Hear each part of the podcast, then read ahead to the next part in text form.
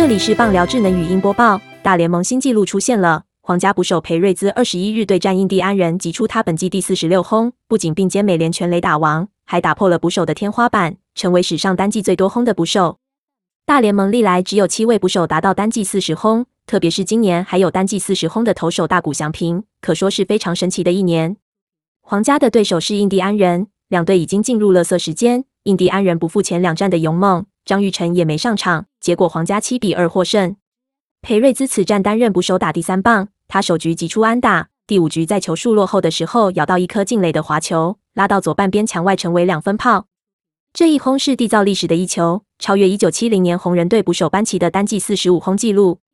在美联 MVP 竞争之路上，裴瑞兹的崛起无疑给蓝鸟队小葛瑞洛带来不小的威胁。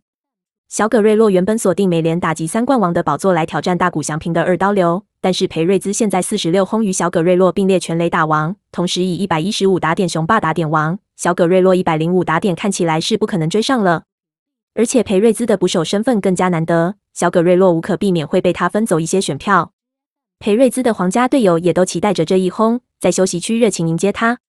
依据大联盟的统计方式，一位球员必须在百分之五十出赛场次都担任捕手。才符合全职捕手的身份。裴瑞兹有时会担任 DH，总计他有三十一轰是在蹲捕的场次轰出去的。本档新闻由中时新闻网提供，卢品清编辑，微软智能语音播报，慢投录制完成。